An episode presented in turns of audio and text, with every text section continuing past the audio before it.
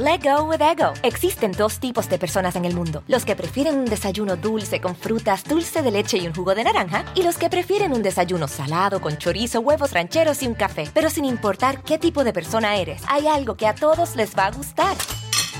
Los crujientes y esponjosos Ego Waffles. Ya sea que te guste un desayuno salado, con huevos o salsa picante encima de tus waffles, o seas más dulcero y los prefieras con mantequilla y miel. Encuéntranos en el pasillo de desayunos congelados. Lego with Ego. A algunos les gusta hacer limpieza profunda cada sábado por la mañana. Yo prefiero hacer un poquito cada día y mantener las cosas frescas con Lysol. El limpiador multiusos de Lysol limpia y elimina el 99.9% de virus y bacterias. Y puedes usarlo en superficies duras no porosas de la cocina, baño y otras áreas de tu casa. No solo limpies, limpia con Lysol.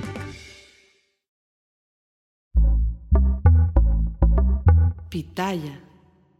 Hola, ¿qué tal? ¿Cómo les va? Bienvenidos. Qué gusto saludarlos. Mi nombre es Felipe Cruz y ahora sí, vámonos con esta historia porque de verdad que, miren, hablar de esta gran actriz que indiscutiblemente, a lo mejor por nombre, muchos dirán, claro que la recuerdo, Philip, pero si les ponemos una imagen de ella van a decir, sí, por supuesto, una mujer dura, una mujer elegante, una mujer recta, que además la gran mayoría de los personajes que hizo siempre fue como de mala, fíjense nada más. Pero elegante, eso indiscutiblemente. El nombre de esta mujer es, fue en vida, Refugio Corona Pérez Farías, mejor conocida en el mundo del espectáculo como doña Isabela Corona. Fíjense nada más que a ella se le llevó a conocer como la dama del teatro y ahorita les voy a decir por qué. Ella eh, tiene algo que ver con don Carlos Santana, sí, el guitarrista del que hablamos hace poquito, y saben qué es el hecho de que ambos nacieron en eh, Autlán de Navarro, en Jalisco.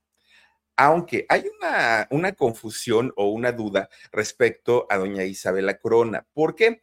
Porque resulta que mucha gente dice, no es cierto, no nació en Autlán, ella nació en Guadalajara. Bueno, Imagínense hace cuántos años, hace 110 años que ella nació, que pues obviamente pues ya se buscaron la fe de bautismo, ya se buscó el acta de nacimiento y todo, y sigue existiendo esta confusión.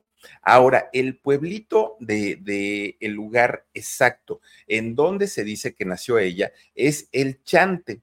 El Chante, imagínense este lugar en, allá en Jalisco, que al día de hoy, hoy en este 2023, según el censo de población, dice que tiene 2.000 pobladores o 2.000 habitantes. Es decir, es muy chiquito. ¿Por qué? Porque hace 110 años, imagínense, debió haber sido una cosa de nada, súper, súper, súper chiquito.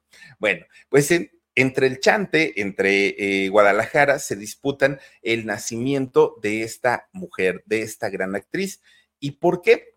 Pues porque en realidad fue una mujer que marcó una época en esta justamente que fue la de oro del cine mexicano, en donde la gran mayoría de los actores y actrices que participaron entre los años 40, no, perdón, entre los años 20 y los años 40 en el cine de México, pues pertenecieron a esta etapa, ¿no? De la época de oro del cine mexicano. Bueno, pues haya nacido donde haya nacido esta mujer, al tener una importancia en el cine, definitivamente se convierte en una mujer que pudo haber nacido en el lugar que, que haya sido y es orgullosamente o fue orgullosamente mexicana. Bueno, pues resulta que según los datos que se pudieron rescatar sobre la mayoría de la gente que nació en aquellos años, ¿por qué? Porque ella nace hace, hace 110 años. De hecho, ella nació en 1913 si no estoy mal, en 1913 es cuando nace Isabela Corona,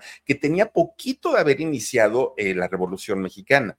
Entonces, recordemos que durante este movimiento armado, muchos eh, pobladores tuvieron que desplazarse, dejar sus casas, sus haciendas, y con esto se perdieron muchos documentos oficiales, muchos actas de nacimiento, muchos papeles. Bueno, imagínense que aunque ustedes no lo crean, hay personas que nacieron durante esta etapa y que uno les llegaba a preguntar, oye, ¿y cuántos años tienes?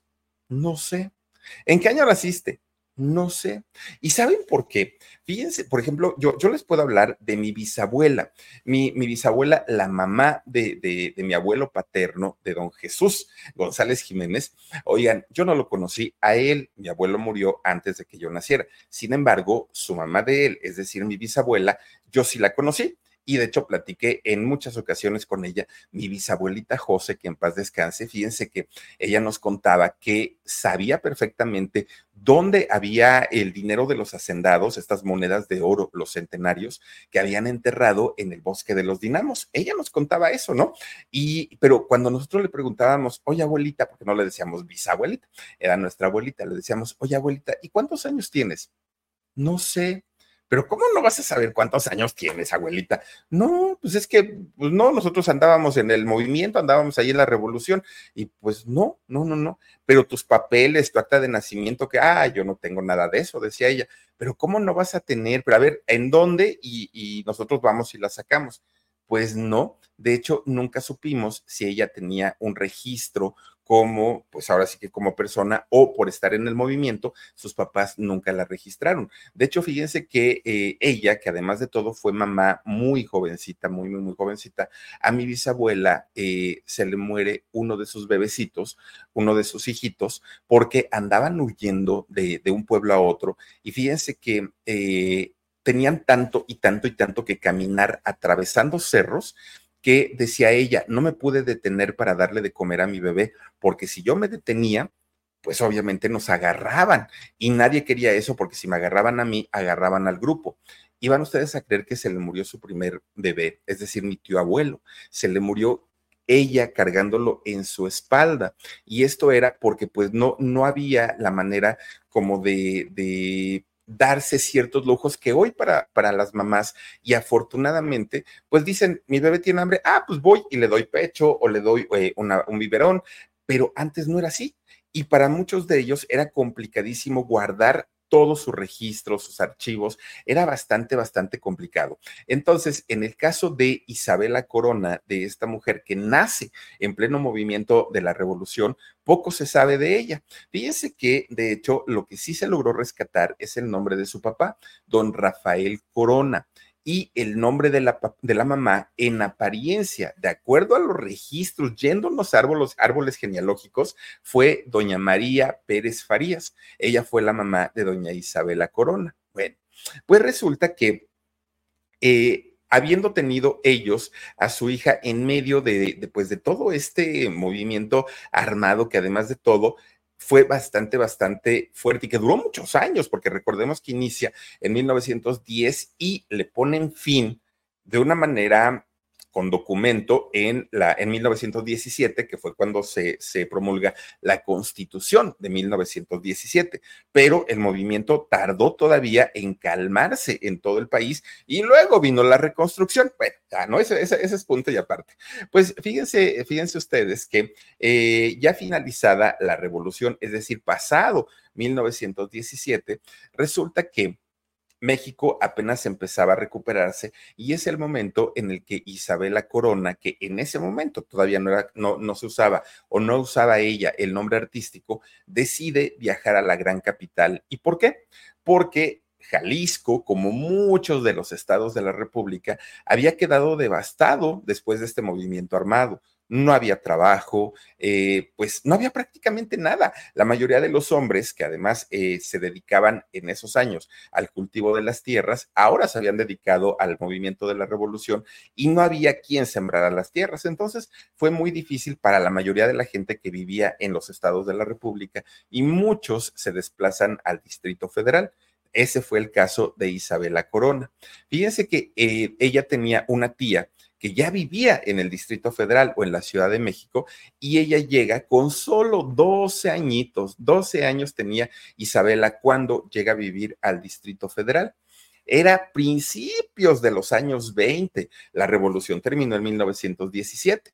Bueno, ya la gente se estaba olvidando de aquel movimiento armado y México, como muchos países, pues no quería quedarse atrás, ¿no? Y quería verse como pues un país moderno después de este movimiento. Y resulta que en especial el Distrito Federal, quería que fuera su carta de presentación como país y comenzaron a eh, pues hacerse edificios coloniales muy bonitos, que muchos de ellos siguen en pie todavía. Pero además de eso, hubo un movimiento en el que muchas mujeres comenzaron a despertar porque ellas dijeron, ah, ¿Cómo caramba para la revolución y para el movimiento armado? Si nos utilizaron, si querían que anduviéramos como las adelitas, cargando nuestro rifle, cargando nuestro chamaco, pero al momento de nuestros derechos, ahí sí no, ahí sí no vale nada. Y entonces, fíjense que muchas mujeres comienzan a, pues, a formar las bases de lo que posteriormente se conocería como el feminismo. Fíjense ustedes que era de las primeras veces que las mujeres le dejaban de usar vestidos, se ponían faldas, pero además las faldas tantito abajo de las rodillas, lo cual era muy mal visto, porque las adelitas y todas las mujeres de aquellos años, pues utilizaban sus, vestidos y hasta abajo, no dejando ver absolutamente nada. Además, sus trenzas largas y unas trenzas bien bonitas, pues muchas mujeres dijeron, no señor, y se cortaron el cabello y comenzaron a, tener un look mucho más masculino, si se puede llamar de, alguna manera. Las mujeres comenzaron a utilizar eh, adornos como collares, que ya era una, una, pues un símbolo de rebeldía prácticamente, ¿no? Muchas comenzaron a utilizar perfumes y se hablaba en aquel entonces que las mujeres también tendrían y debían tener el derecho a votar, es decir, al voto, que ya no nada más fueran los hombres. Y todo esto era muy, muy, muy mal visto por muchos sectores, pero especialmente por los conservadores, porque ellos decían, no, ¿cómo creen que ahora las mujeres van a tener los mismos derechos de los hombres? Eso es imposible. Además, fíjense, en aquellos años todavía no existía la radio. No, no, no, no, no, la radio todavía estaba lejos de que llegara a, a nuestro México. Eh, imagínense ustedes de qué épocas estamos hablando. El Palacio de Bellas Artes, que hoy es una pues una obra magna en el Distrito Federal o Ciudad de México y que mucha gente vamos y nos tomamos fotos y todo. Todavía estaba en construcción, imagínense ustedes. Bueno. A algunos les gusta hacer limpieza profunda cada sábado por la mañana. Yo prefiero hacer un poquito cada día y mantener las cosas frescas con Lysol. El limpiador de inodoros de Lysol ofrece una limpieza 2 en 1 al desinfectar el inodoro y el cepillo y eliminar el 99.9% de virus y bacterias. No solo limpies, limpia con Lysol. Todo lo que llegaba la, la gente a conocer del mundo y de, y de eh, mismo México era a través de dos periódicos que, eso sí, ya existían desde aquel entonces. Uno era el Universal y otro era el Excelsior. Eran los periódicos que la gente leía en aquellos años para pues ubicarse en tiempo y en fechas, ¿no? De, aquel momento. Bueno, pues resulta que a ese México, a, esa ciudad que, les voy describiendo, es a donde llegó refugio. Isabela Corona más tarde. Bueno, llega a refugio con sus 12 añitos. Obviamente ella se sorprende. Ay, miren el edificio del Universal ahí en la esquina de la información. Bueno, pues resulta que ella se sorprendía de llegar a ver esta modernidad en la gran ciudad de México, ¿no? Y entonces ella comienza sus estudios, porque allá en Jalisco no pudo hacerlo. Ella entra a una escuela llamada Miguel Lerdo de Tejada.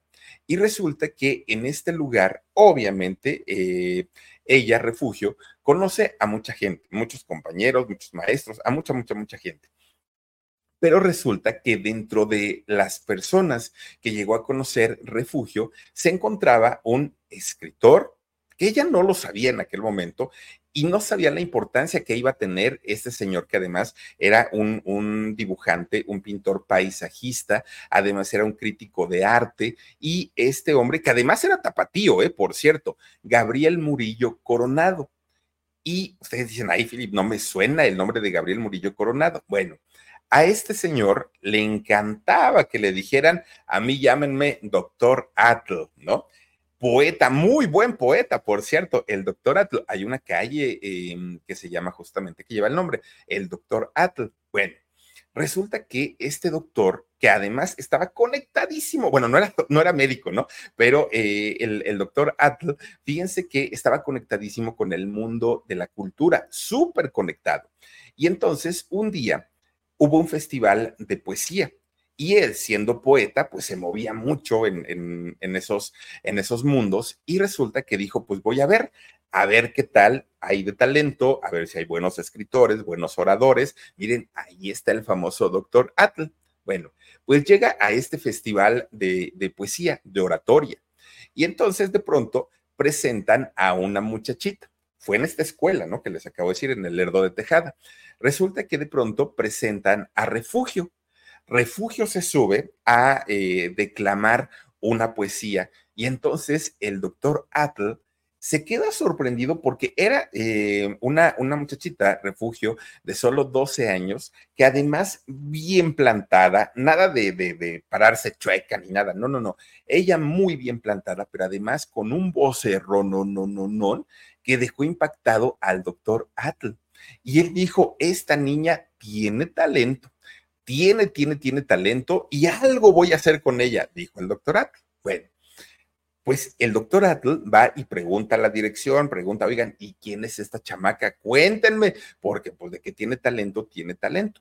Claro que la gente de la escuela sabía quién era el doctor Atl, ¿no? Y entonces le empiezan a dar, pues ahora sí que toda la información de refugio y le dicen, mira, pues es que ella viajó de, Jalisco para acá, para el Distrito Federal y bla, bla, bla, bla, bla, bla, bla. Entonces, eh, ella está aquí porque pues quiere estudiar. Y cuando le dijeron de Jalisco, siendo él también de Jalisco, ay, no, pues es mi paisana, claro que la voy a ayudar y la voy a apoyar, dijo él, el doctor Atl. Pues sí se lo cumplió. Fíjense, de entrada le dijo, a ver, chamaca, ¿cómo que te llamas refugio? Refugio, pues sí está bonito el nombre, todo lo que quieras, pero yo te voy a hacer artista. Y ese nombre de refugio no nos vende, ¿no? Pues ¿qué quieres jugueterías el refugio? No. Entonces hay que cambiártelo. Mira, hay que ponerte un nombre que sea elegante, porque además tú eres elegante, tú eres bonita. Vamos a ponerte un nombre bien bonito. Y le dijo Isabela. Cuando Refugio escucha a Isabela, dijo, ¡Ah! ese nombre me gusta, me gusta Isabela. Y se dice que el, el eh, Corona fue por el mismo apellido del el doctor ¿no? Entonces, se arma eh, este nombre artístico de Isabela Corona y él es quien le cambia este nombre, que además a partir de ahí Isabela lo comenzó a usar ya prácticamente como su nombre en todo. Bueno, lo segundo que hizo, ya no llamándose refugio, ahora llamándose Isabela Corona, fíjense que la comenzó a llevar a diferentes eh, certámenes, concursos de poesía para que declamara en, en, otros espacios. Y esto lo hizo con la única intención de que Isabela fuera adquiriendo tablas, fuera adquiriendo experiencia y poco a poquito la muchacha se fuera soltando, porque él ya tenía pues un plan marcado para, para ella, ¿no? Fíjense que de repente, un día, así como, como la vio el doctor Atl, un buen día estaba también en uno de estos festivales en donde ella declamaba su poesía, otro poeta, un poeta también muy conocido, don Gilberto Owen. Y resulta que él le dijo, muchacha, eres muy dramática para, para declamar la poesía, que aparte así se declama, ¿no? La poesía siendo dramáticos. Y le dijo, es que eres muy dramática. Niña, tú deberías estar haciendo teatro, le dijo don Gilberto Owen.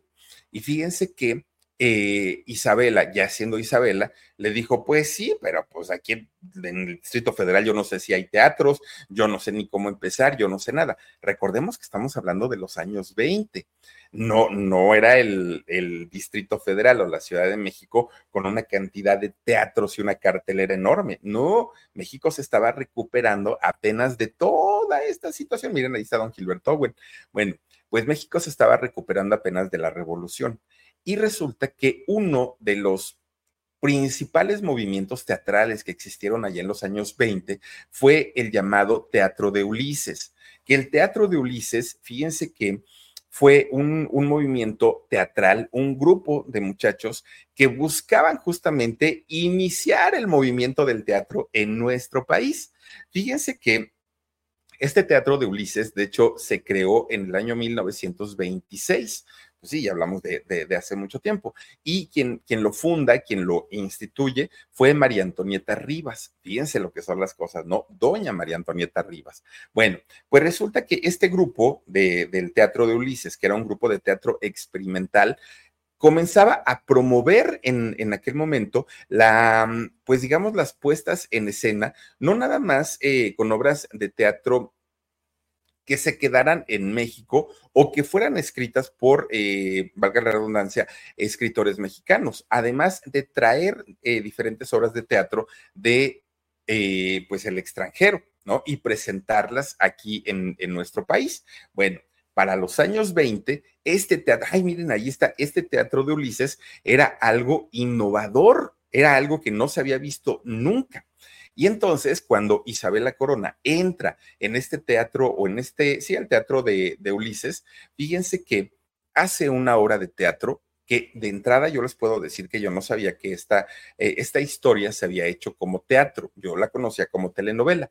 Hizo la obra de La Antorcha Encendida que Televisa la hizo como, como telenovela, pero doña Isabela Corona ya la había hecho desde los años 20, imagínense ustedes la, la antorcha encendida. Ella tenía 14 añitos. De hecho, fíjense que cuando hace la antorcha encendida, Isabela Corona fue para hacer la audición y para ver si ella podía participar y le dijeron que sí, que ella era muy dramática, que era muy buena y que estaba dentro de la obra. Pero le dijeron, niña, ni creas que te vamos a poner un vestido, ni creas que te vamos a, maquillar. No, no, no, no, no. Estás muy chiquita, pero además estás muy flaquita. Entonces, ¿sabes qué? Mira, en esta obra de la antorcha encendida hay un niño, está la historia de un niño que está enfermo, tiene tuberculosis y está súper, súper, súper, súper flaquito. Y tú vas a ser ese niño. Pues Isabela dijo, ay, no, ¿cómo voy a ser un niño? No, pues si yo soy niña. Sí, pero para eso eres actriz, para que puedas tú, pues, encarnar diferentes personajes. Pues total, no muy de buenas, pero Isabela participó en la antorcha encendida haciendo el papel de este niño que tenía tuberculosis. Pues resulta que gracias a este papel que hizo Isabela Corona, fíjense que fue poco a poquito trabajando en diferentes compañías, que, todas ellas eran nuevas, la gran mayoría eran nuevas estas eh, compañías teatrales que iban saliendo, e Isabela poco a poco fue trabajando con diferentes compañías, con diferentes directores y con diferentes productores. Obvio, a la par iba creciendo en edad, en tamaño, pero también en experiencia en el teatro.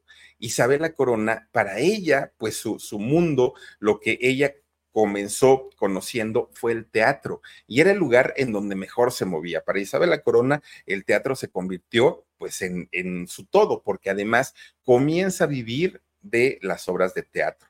Fíjense que... Algunos les gusta hacer limpieza profunda cada sábado por la mañana.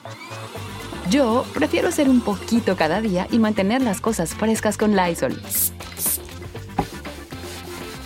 El limpiador desinfectante Brand New Day de Lysol limpia y elimina el 99.9% de virus y bacterias. Y puedes usarlo en superficies duras y no porosas de tu hogar con una fragancia que lleva a tus sentidos a un paraíso tropical. No solo limpies, limpia con Lysol. Tan, tan importante fue la, la vida en teatro para Isabela Corona que de repente un día en una obra de teatro que ella estaba presentando, conoce a un muchacho. Conoce a un muchacho que estaba pues en pleno produciendo lo que ya conocemos como la, pues el cine de la época de oro de, de nuestro país. Un director muy famoso, muy, muy, muy famoso. Y este director de cine era nada más ni nada menos que don Julio Bracho. Sí, Julio Bracho, el primo de doña Dolores del Río, además es el papá, bueno, fue el papá de doña Diana Bracho, la actriz que todos conocemos de las telenovelas de, Televisa. Bueno, pues resulta que don Julio Bracho e Isabela Corona, pues hicieron match, como dicen ahora los jóvenes, ¿no? Hicieron match de inmediato de inmediato, de inmediato. Y don Julio Bracho dijo, ay, no, yo no voy a dejar ir a esta mujer que está tan chula, ¿no? Le gustó doña Isabela Corona comienzan una relación. Fíjense que al principio esa relación parecía ser la mejor que había, ¿no? una relación perfecta. Todo estaba súper, súper bien. De hecho, duraron varios años. No fue, no fue poco el tiempo que estuvieron juntos. Bueno, todo el mundo apostaba a que ellos iban a terminar en matrimonio, porque los dos eran jovencitos, los dos eran guapos, se veían muy enamorados. Eso sí, los dos tenían un fuerte carácter, un fuerte temperamento, terrible, terrible, pero también tenían algo en común, que era la parte eh, artística que eso les ayudó mucho. Fíjense que ellos, ya como pareja, nunca se casaron, ¿eh? ¿eh? Julio Bracho y doña Isabela Corona, pero ya como pareja, ellos comenzaron a fundar muchísimas compañías de teatro porque no había, les digo, pues era, eran los inicios, ¿no? Del teatro en México. Fundaron diferentes y además dentro de todo eh, los grupos, incluso muchos escolares, fundaron también el, el, grupo, el de la UNAM, el grupo de teatro de la UNAM. Obviamente, pues para, para ellos era como una responsabilidad o hasta cierto punto una obligación tener que hacer crecer su pues su, ramo, a lo que ellos se dedicaban, que era lo actoral. Bueno, pues resulta que ellos comenzaron a hacer este tipo de, mm, grupos, de grupos teatrales, y posteriormente hicieron uno que se convirtió en el Teatro Orientación, este grupo de teatro que además bueno, fue muy conocido y muy famoso en aquellos años. Fundan el Teatro de, la UNAM, entre muchos otros, ¿no? Entre muchos. Además, fíjense que eh, Isabela Corona, ya estando junto a don Julio, Julio Bracho, obviamente se empieza a relacionar con la gente de cine, con toda la gente que pues estaba haciendo eh, películas, que además eran películas exitosísimas. Muchas personas querían ver a estos grandes actores. Para el momento en el que don Julio Bracho comienza a decirle a Isabela Corona que también debería entrarle al cine, ella pues ya no era precisamente una niña, no, no, no, no, ya Isabela Corona rondaba los 25, 26 años. Y en 1939 es cuando Isabela Corona hace su primer película que se llamó La Noche de los Mayas. Fíjense que cuando puso para hacer La Noche de los Mayas, ella realmente no quería hacerlo. Decía que no. Primero, de entrada decía, lo mío es el teatro, no es el cine. Pero además, o sea, hacer cine, yo no conozco el lenguaje, yo no conozco las indicaciones, yo no conozco nada de lo que tiene que ver con el cine, trabajar con cámaras, eso yo no lo sé hacer. Voy a hacer el ridículo. Pero, por otro lado, don Julio Bracho siempre le decía, tienes que hacerlo, porque mira, Isabela, eres tan buena en tu trabajo, eres una gran actriz, que es un desperdicio que tu talento se quede en las cuatro paredes de un teatro. Tu talento debe salir al mundo, mujer, no puedes quedarte así nada más porque sí. Y entonces es cuando Isabela dijo, bueno, pues vamos a ver qué, ¿no? ¿Por qué? Porque Julio, si algo tenía, don Julio Bracho, es que todas las indicaciones que le daba a doña Isabela Corona eran acertadas. Si don Julio le proponía algún proyecto, ese proyecto era un éxito definitivamente. Y para Isabela Corona, pues poco a poquito le fue dando y le fue teniendo ese, eh, esa, esa confianza a don Julio, que además era su pareja, por esas por esos aciertos que llegó a tener en su carrera, que al paso del tiempo ya solamente se dejaba dirigir por él y solamente si don Julio Bracho aprobaba que Isabela Corona hiciera algo o firmara algo, ella lo hacía. De lo contrario, ya no había autorización si don Julio decía que no. Bueno, pues Isabela hace esa película, La Noche de los Mayas, ¿y qué creen? Pues resulta que fue tremendo, tremendo éxito y le dieron em, su, su, primer premio, de, imagínense, su primer película, le dieron un, un premio como a la mejor actriz en aquel momento.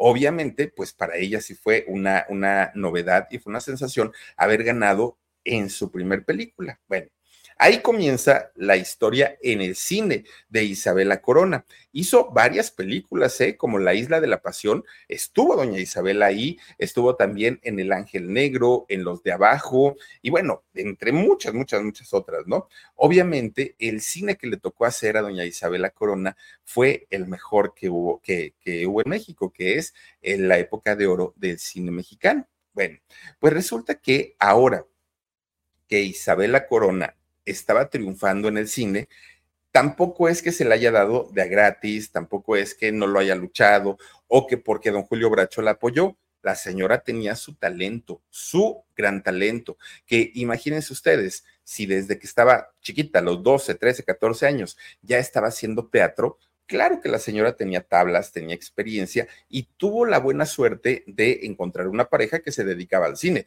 Por eso es que logró tener tanto, tanto, tanto éxito. Bueno, pues resulta que poco a poquito, doña Isabela ya estaba conviviendo con las grandes figuras del cine de aquellos años, de los años 40, de los años 50, pero además también gracias a la amistad que tenía con el doctor Atle, con don Owen y con toda la gente de la cultura que ella eh, llegó a relacionarse, al poco tiempo ya estaba en la casa de Frida Kahlo, de, Diego Rivera, de don Agustín Lara, de la misma María Félix, o sea, eran sus amigos, eran sus cuates. Pero resulta que Miren, ahora sí que como dicen, no todo podía ser miel sobre hojuelas. Y así como un día comenzó a subir, a subir, a subir, a subir, a subir, de repente llega el año 1943 y ese año de 1943 fue como un año salado para, para Isabela Corona. ¿Y por qué? De entrada, esta relación que mantenía con don Julio Bracho, que además ya tenía años, años de, de estar con él, se terminó. Fíjense que fueron cerca de 10 o 11 años los que ellos estuvieron juntos, a pesar de que no estaban casados pero Isabela Corona confiaba no solamente en la parte sentimental y emocional, no confiaba en, o sea, confiaba en su pareja no solo en estas partes, además en la parte profesional era su todo, don, don Julio Bracho. Bueno, pues resulta que despuesito de que terminan esa relación, don Julio Bracho comienza otra relación, pero casi, casi al momento. Y esta relación la comienza con una mujer muy guapa, con una bailarina llamada Diana Bordes. Resulta que con ella es con quien don Julio Bracho tuvo a sus hijos, cosa que no hizo con, con Isabela Corona. Es cuando nace Jorge y Diana, Diana Bracho. Bueno, pues miren, la vida, y no vamos a hablar de, de, don Julio Bracho, por lo menos hoy, pero la vida de don Julio Bracho es una, bueno, fue una vida bastante intensa y más en el, en el tema amoroso. Bueno, imagínense que hasta doña María Félix, ahora sí que fue, fue su novia de, de, don Julio Bracho. Ya si de ahí le seguimos y le escarbamos, don Julio Bracho tuvo una cantidad de mujeres tremenda, pero Isabela Corona toda su vida estuvo segura que el gran amor de, de su vida había sido Julio Bracho no se casó con él, no tuvo hijos con él y sin embargo, pues ella sabía perfectamente que nunca se iba a volver a enamorar, así como lo había estado de don Julio Bracho. Bueno, pues resulta que en el caso contrario, en el caso de ella, de, de Isabela, pues con famosos no se volvió a relacionar. Don Julio sí lo era, don Julio era un cineasta bastante, bastante famoso, pero doña Isabela, después de haber estado con él, dijo famosos, ya no, porque pues sí le rompió el corazón don Julio Bracho. Lo que sí ocurrió es que fíjense que un día doña Isabela Corona estaba dando una eh, obra de teatro, lo suyo seguía siendo el teatro. Entonces ahí tienen que doña Isabela fue a dar una, una de teatro. Y entonces ahí vio que entre el público estaba sentado un, un señor, un muchacho, que aparte de todo llevaba un ramo de flores. Pues Isabela, siendo la estrella de, la obra de teatro, pues sabía perfectamente que ese regalo o esas flores iban a ser para ella. Pues resulta que al terminar esta eh, función que estaba dando, eh, Isabela se mete a su camerino y eh, un hombre pide autorización para que lo dejen pasar y poder entregarle el ramo de flores a eh, Isabela Corona. Y además para pedirle un autógrafo, porque ese señor era un súper fan de ella, súper fan. El nombre de este señor era Luis Cuevas. Bueno, pues Isabela, que ya lo había visto desde que ella estaba dando la función, dijo que sí, porque le había enternecido ver que alguien llevaba flores. Entonces dijo que sí. Este señor cuando la ve, bueno, se desvivió en halagos para ella por su trabajo, pero además porque le gustaba, porque era su fan de Hueso Colorado. E Isabela, pues quedó muy complacida, ¿no? Y aparte, pues qué caballeroso, qué buena persona, que no sé. A algunos les gusta hacer limpieza profunda cada sábado por la mañana.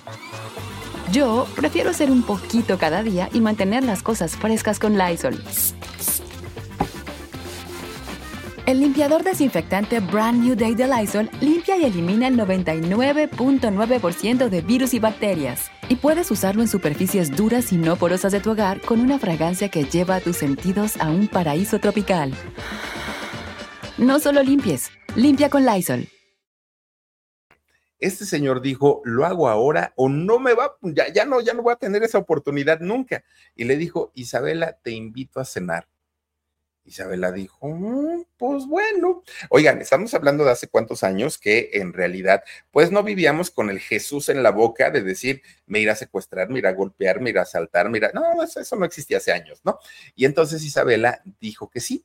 Fíjense que Luis Cuevas ahora sí que supo aprovechar cada momento en, eh, que, tuvo a Isabela Corona junto a él, que él le confesó que estaba enamorado de ella de toda la vida, que era el gran amor de su vida, que si ella le daba una oportunidad, se iba a esforzar cada minuto de su vida en hacerla feliz.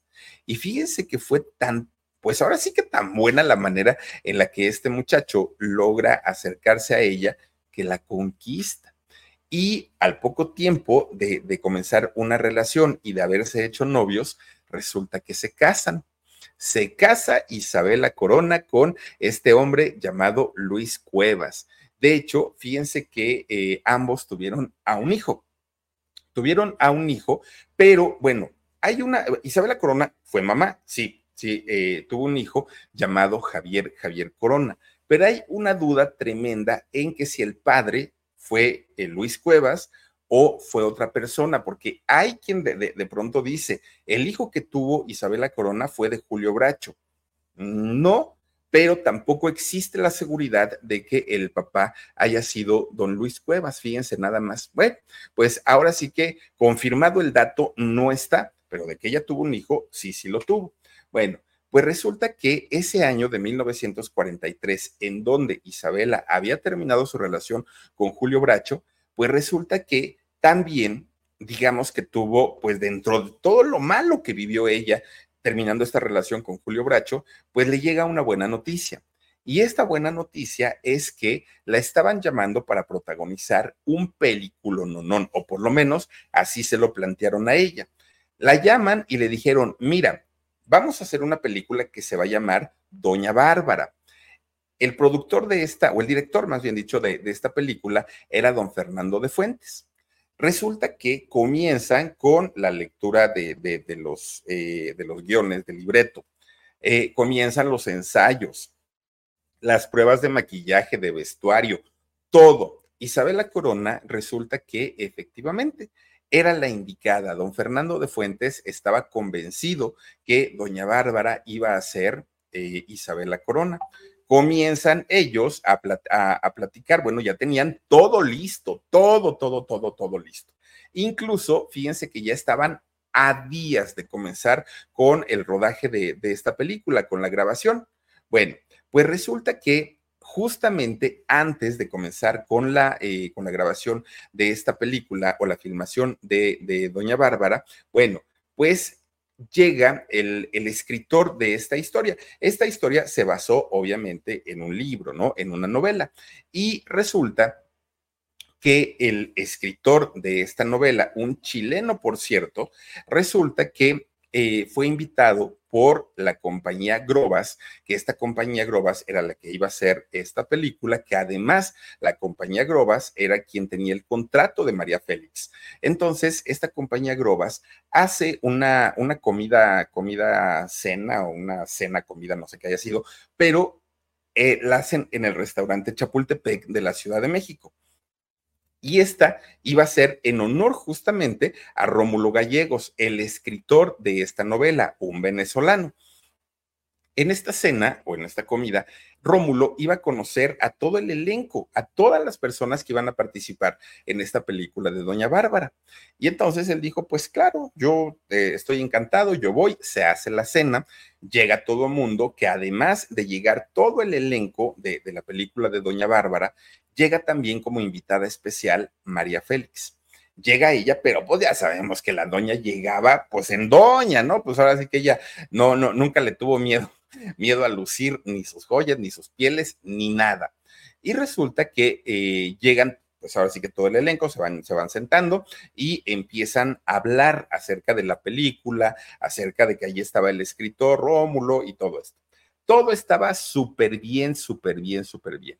Hasta que de repente, fíjense que, pues obviamente iba a salir Isabela Corona a eh, un pequeño escenario que había ahí, pero ya caracterizada como Doña Bárbara, con el vestuario, con el maquillaje y ya iba a presentarse ella y iba a presentar el proyecto de la película junto con todos los compañeros que estaban ahí. Cuando de repente, antes de que saliera doña Isabela Corona a decir yo soy doña Bárbara, resulta que Rómulo, el escritor de esta historia, voltea y entonces cuando voltea ve a una mujer con una melena impresionante, con unas joyas, con un vestido, con bueno, era una mujer que llamaba la atención sí o sí. Inmediatamente, Rómulo se levanta, se levanta y ¿qué creen? Que dijo, ahí está mi doña Bárbara, ella es mi doña Bárbara. Don Fernando de Fuentes ya no sabía cómo decirle, Rómulo, cállate, esta mujer es una actriz de la compañía Grobas, pero no es doña Bárbara. Doña Bárbara ahorita va a salir, ya está maquillada, ya viene pero este señor, eh, don Rómulo, estaba grite y grite, bravo, un hurra para mi doña, qué bueno que la trajeron. Él estaba feliz de la vida. Claro que en esta cena estaban los directivos de Grobas, de, estos, eh, pues de esta gente que, que iba a hacer la película y que tenía el contrato de María Félix. Oigan, tanto don Fernando de Fuentes, el director, como los directivos y como la mismísima Isabela Corona, se quedaron, ahora sí como dicen, con un palmo de narices. ¿Por qué? Porque el escritor de la historia había visto en María Félix a su protagonista, sin darle la oportunidad a eh, Isabela Corona de presentarse ya caracterizada y de decir, yo ya la ensayé, yo ya hice la audición, yo ya esto, ya, no, no, no, no, no, este señor dijo, acá la tengo, y es ella. Obviamente, María Félix, con, ese, con esa soberbia que la señora tenía, se levanta y agradece y acepta el reto, el reto de hacer a doña Bárbara. Fíjense que para, para María Félix, ella apenas había hecho tres películas. De hecho, don Fernando de Fuentes aún no confiaba tanto en ella como actriz porque pues no la conocía tanto, no era una mujer que tuviera tanta experiencia en el mundo del cine. Lado contrario, Isabela Corona venía desde el teatro de sus 12 años. Y entonces, a regañadientes, don Fernando de Fuentes le tiene que dar las gracias a Isabela Corona y contratar a María Félix. Fíjense que ahora sí que la doña no dejó dudas, la doña hizo su trabajo espectacular para lo que quería don Fernando de Fuentes. Se convirtió en una película que ganó premios. La doña, gracias a esa película, se convirtió en la doña, porque antes de eso, pues era María Félix. Después de doña Bárbara, ahora sí fue la doña y a mucha honra, ¿no? Pero ese título de la doña no era para ella, no fue concebido para ella fue pensado en doña Isabela Corona, que doña Isabela Corona, claro que a partir de ahí comienza una rivalidad con María Félix. Y era obvio, era lógico. Enfrente de ella le había arrebatado el papel de su vida. Que yo no sé si doña Isabela Corona con esta película hubiera logrado todo lo que logró la doña, lo que, lo, que logró María Félix. No lo sé, pero definitivamente su vida hubiera sido distinta, porque además doña Isabela Corona, después de ahí, hizo eh, personajes e hizo papeles secundarios, papeles de reparto, papeles, em, ¿cómo le llaman? Em, es el eh, protagonista, el, el, protagonista y el antagonista. Bueno, hizo papeles de antagonista doña Isabela Corona. Por otro lado, don Fernando de Fuentes quedó muy satisfecho con el éxito de la película, con el trabajo de María Félix. Eh, obviamente, María, a partir de ahí, pues comenzó a prepararse más y cada película que iba sacando iba siendo tremendo, tremendo, tremendo éxito. Ahora, Isabela estaba más que preparada, no solo para hacer ese papel, para hacer el papel que le hubieran puesto enfrente, ella tenía la preparación para poder desarrollarlo. Y sin embargo, pues este que pudo haber sido uno de sus mejores personajes no se le concretó y todo porque pues llegó la usurpadora, ¿no? Llegó la usurpadora a decir, quítate que ahí te voy. Y ella hizo, María Félix, a la doña cuando no le tocaba hacerlo. Bueno, pues resulta que esta película de Doña Bárbara claro que posicionó no solamente a María Félix, a todos los actores que salieron en esta película y entre ellos, pues, ¿quiénes estaban? Los hermanos Soler, ahí salió don Andrés, Julián, eh, salió también María Elena Márquez, estuvo también por ahí don Alfonso Bedoya y estuvo por ahí don Miguel Inclán, fíjense, también participando en, en Doña Bárbara. Claro que esto lo subió a un nivel de fama tremendo, tremendo. Mucha gente le atribuye el éxito de la película Doña Bárbara a María Félix. Mucha gente dice que si no hubiera sido María Félix, esa película hubiera sido un fracaso. Pero hay quienes dicen, no, fue un grupo de actores los que sacaron adelante ese trabajo. Bueno, como ya les decía, esto sí causó una de las muchas rivalidades que tuvo María Félix a lo largo de su carrera, entre ellas con Dolores del Río y con muchas, con muchas otras. Pero pues ahora sí que como dicen, no hay mal que dure 100 años. Pasó ese año de 1943 e Isabela tuvo que seguir con su carrera ya no pudo, eh, pues ahora sí que estancarse y decir, ay, no, pues voy a llorar mi desgracia.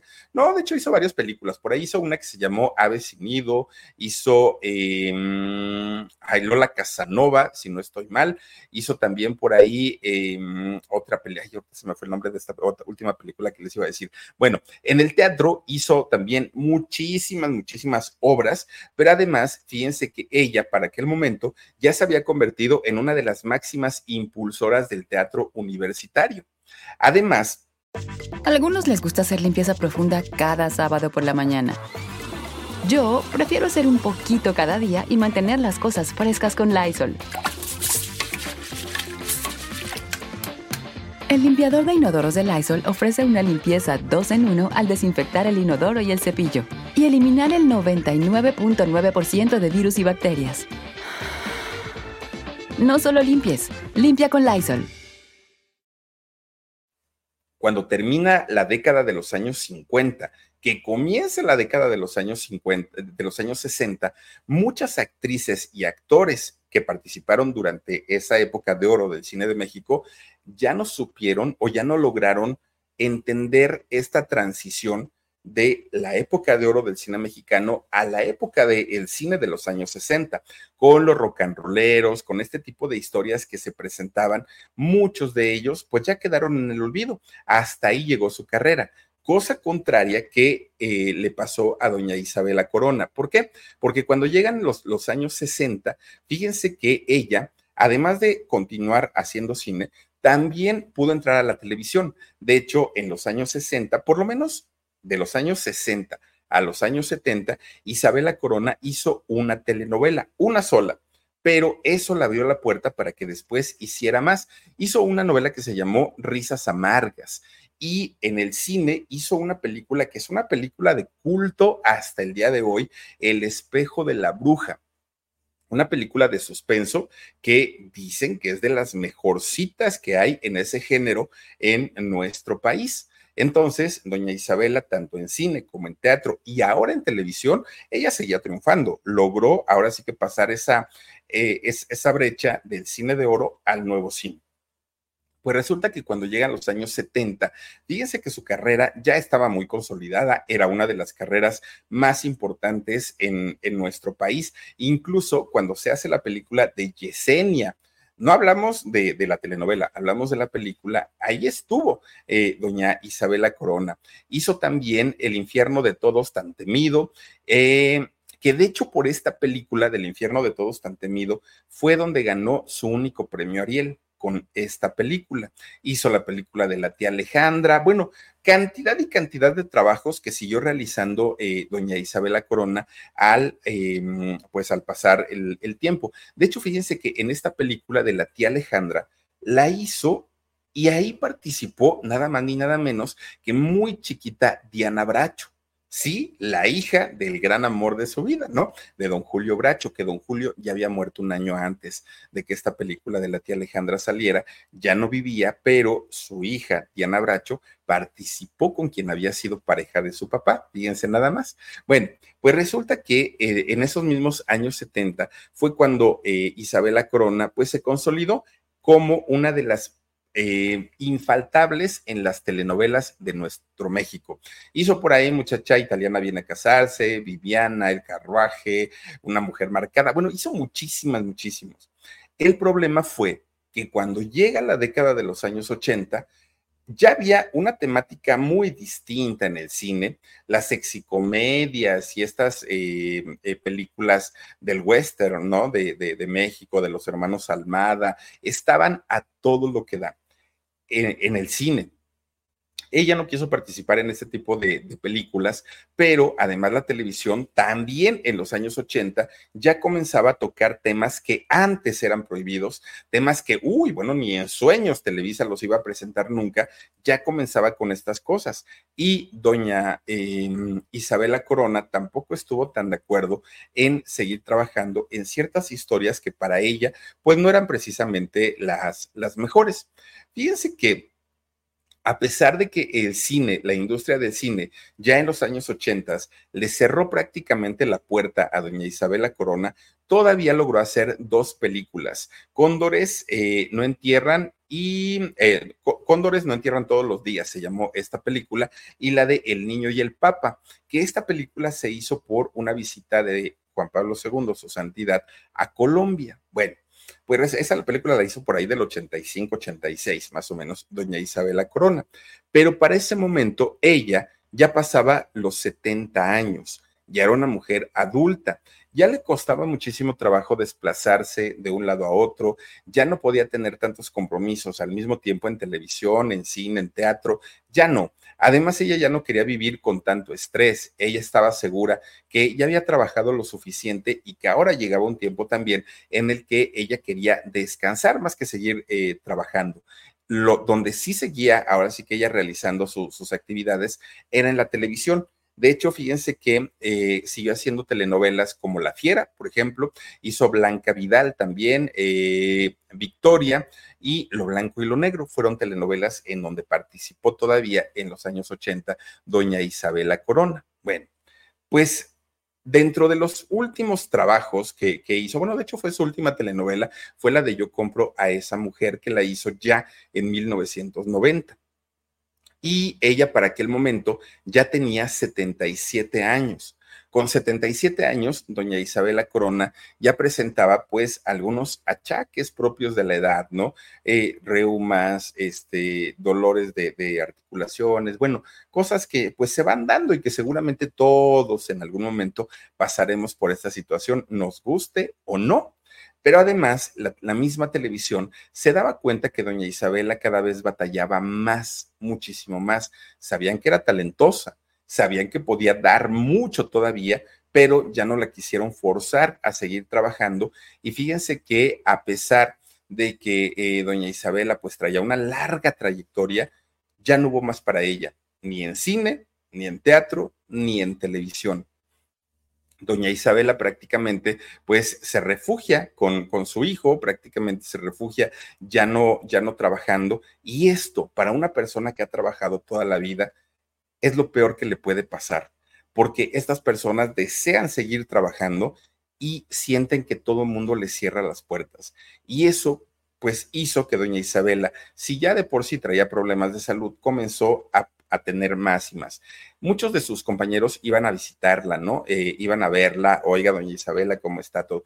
Y mucha gente decía, es que me sorprende, porque esta mujer siempre hizo papeles fuertes, papeles duros, papeles de villana. Y resulta que uno la va a ver qué viejecita tan tierna, tan coqueta, tan, tan dicharachera, tan alegre. No era nada que ver con lo que representaba en sus personajes. Claro, para eso había estudiado y para eso se había convertido en una gran actriz. Bueno, pues resulta que, fíjense lo que son las cosas, ¿eh? Doña, doña Isabela Corona, ella cumplía años el 2 de julio. Ese era el día de su cumpleaños. Pues resulta que llega un eh, cumpleaños para ella el número 80. 80 años cumplió un 2 de julio doña Isabela Corona. Seis días después de haber festejado con velitas y con festejo, con a lo grande, su cumpleaños, es decir, el 8 de julio, doña Isabela Corona pierde la vida por un infarto, por un ataque agudo al miocardio. Esto ocurrió en 1993. Fíjense, ella nace un 2 de julio, ella muere un 8 de julio. Y por si fuera poco, el gran amor en su vida fue don Julio Bracho. Quién sabe qué tenía por ahí el nombre de Julio para doña Isabela Corona, pero definitivamente pues tenía algo, algo para ella porque nace en julio, muere en julio y el gran amor de su vida pues fue don Julio Bracho, una mujer que desafortunadamente falleció a los 80 años, pero dejó eh, como legado más de 15 telenovelas, 18 películas e innumerables obras de teatro, asimismo la creación de muchos grupos de teatro y todo esto en más, bueno, en casi 70 años de carrera.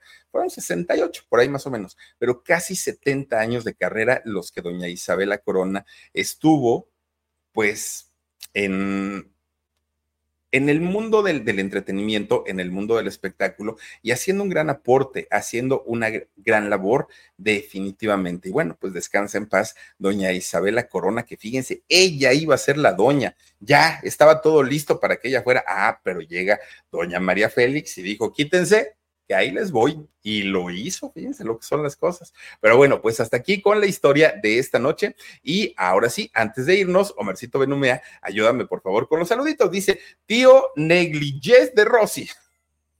El tío. Tío, te queremos y te mandamos besos. Gracias por estar aquí. Puca 90 dice, es de, es de época. Yo dice, yo compro a esa mujer y salen Eduardo Palomo y Mariana Garza. Fíjate nada más. No, no, no, no, no, es que es, es hablar de esta mujer de verdad que sí es hablar de una mujer con trayectoria, de una mujer con mucho talento, además de todo. Almita Lilian dice, abrazos, Philip, gracias por las sales mágicas. No, hombre, al contrario, eh, Almita Lilian, gracias a ustedes que nos hicieron el favor de acompañarnos. Y si no lo han visto, chéquenlo, por favor, ahí está en el canal de Consabor a México. Gracias, Lilian. Lourdes Flores dice, gracias, mi Philip. Y dile gracias a Isra por la receta de las sales. Ah, de los cocolitos y los buenos deseos. Primero Dios, los haré este fin de semana. Dios los bendiga. Lourdes, al contrario, de verdad que para nosotros es, es, lo hacemos de todo corazón y es una alegría y un gusto que ustedes no, nos den esa confianza y, nos digan por qué quieren que, que, se hagan ciertas recetas.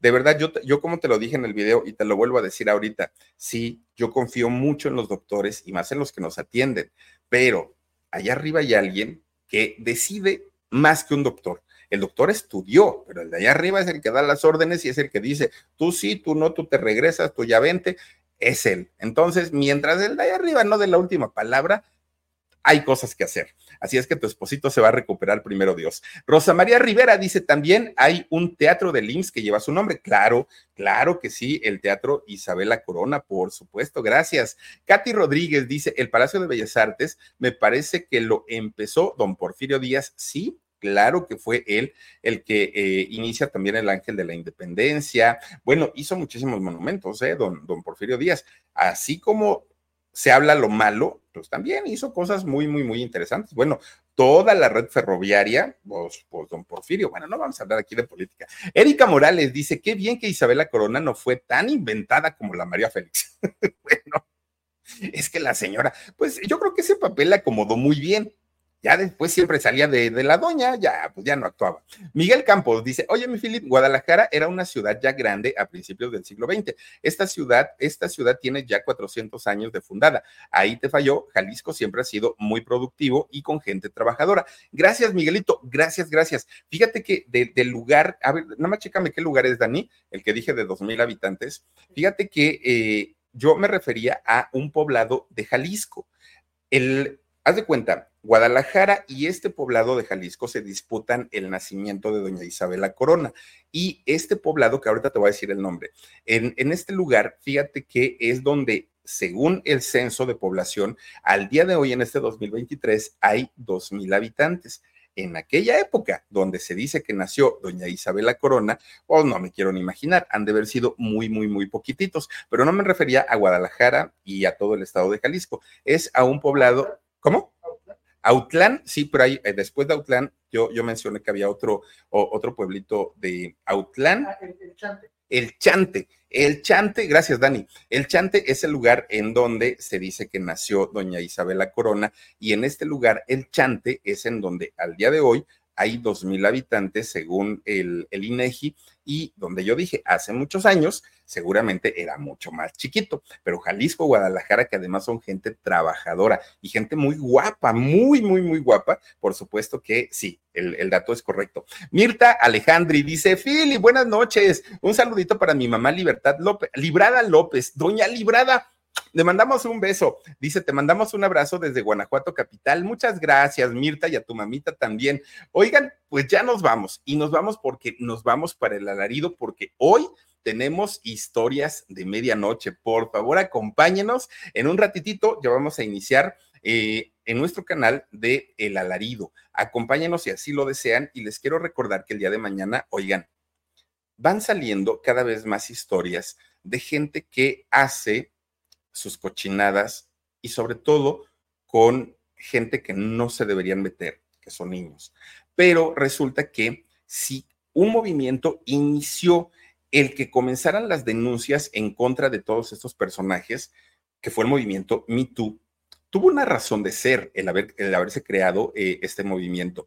Y el día de mañana les voy a platicar quién originó todo este movimiento y cuáles han sido las demandas, por qué fueron las demandas, cuáles procedieron, cuáles no. Y está muy interesante la historia que les tengo preparada para el día de mañana. Acompáñenme en el canal del Philip a las 9.30 de la noche. Por lo pronto, vámonos al alarido. Muchísimas gracias. Ahí les encargo si no han visto con sabor a México y por supuesto todos nuestros contenidos. Soy Felipe el Philip. Adiós. Let go with ego. Existen dos tipos de personas en el mundo: los que prefieren un desayuno dulce con frutas, dulce de leche y un jugo de naranja, y los que prefieren un desayuno salado con chorizo, huevos rancheros y un café. Pero sin importar qué tipo de persona eres, hay algo que a todos les va a gustar. Mm. Los crujientes y esponjosos Ego Waffles. Ya sea que te guste un desayuno salado, con huevos o salsa picante encima de tus waffles, o seas más dulcero y los prefieras con mantequilla y miel. Encuéntranos en el pasillo de desayunos congelados. Lego with Ego. algunos les gusta hacer limpieza profunda cada sábado por la mañana. Yo prefiero hacer un poquito cada día y mantener las cosas frescas con Lysol. El limpiador de inodoros Brand New Day de Lysol limpia y desinfecta el inodoro y el cepillo, eliminando el 99.9% de virus y bacterias con una fragancia que lleva tus sentidos a un paraíso tropical. No solo limpies, limpia con Lysol.